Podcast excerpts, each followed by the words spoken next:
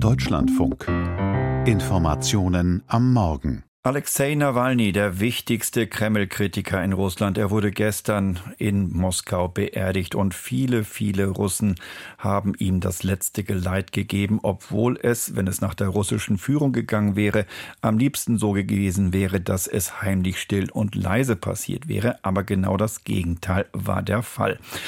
Sprechen wir über dieses, diese Beerdigung und auch die vielen Menschen, die an der Trauerfeier teilgenommen haben und äh, auch auf den Friedhof gegangen sind und Alexei Nawalnys gedacht haben. Florian Kellermann ist unser Korrespondent für Russland.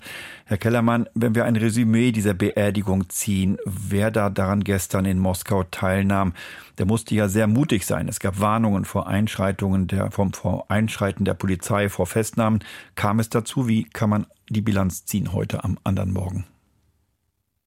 Also landesweit kam es zu über 100 Festnahmen, allerdings die wenigsten davon fielen auf Moskau. Da waren es 14. Ähm, die meisten Festnahmen wurden in Regionen festgestellt, äh, zum, vor allem in Novosibirsk, da waren es 20 Menschen, also Menschen, die nicht nach Moskau kommen konnten, aber dem Aufruf der Nawalny-Truppe gefolgt sind, an den jeweiligen Grab ähm, Denkmälern in ihrer Stadt, Denkmäler für politisch Verfolgte, Blumen niederzulegen. Resümee, ich würde sagen, wer sich verabschieden wollte in Moskau und nach Moskau gekommen ist, der konnte das tun. Der Friedhof im Stadt Marino, wo Nawalny beerdigt wurde, blieb bis 22 Uhr und ungefähr geöffnet, obwohl er eigentlich schon um 17 Uhr schließt. Das heißt, die Polizei hat es gestattet, den Menschen ähm, die da waren, dann ihre Blumen niederzulegen am Grab für Nawalny. Es war insgesamt auch eine Demonstration gegen Wladimir Putin, den russischen Präsidenten, mit Tausenden, manche oppositionellen Medien sprechen von zigtausenden Menschen, die mit ihrer Teilnahme am Begräbnis schon auch gezeigt haben, wir sind mit dieser Politik nicht einverstanden. Da war nicht nur hartgesottene Nawalny-Anhänger dabei, sondern auch Leute, die es einfach für falsch halten, wenn jemand aus politischen Gründen im Gefängnis sich sitzt und dort und ums Leben kommt. Hm. Äh, aber um es einzuordnen, die Mehrheit der Russen stand und steht ja immer noch hinter dem Kurs von Wladimir Putin und seinem, man könnte ja fast sagen, Make Russia Great Again Kurs.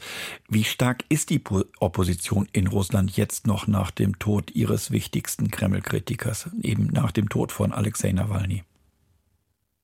Also die institutionelle oder irgendwie öffentlich auftretende Opposition ist sehr schwach und das war sie schon, als Nawalny noch im Gefängnis gesessen hat.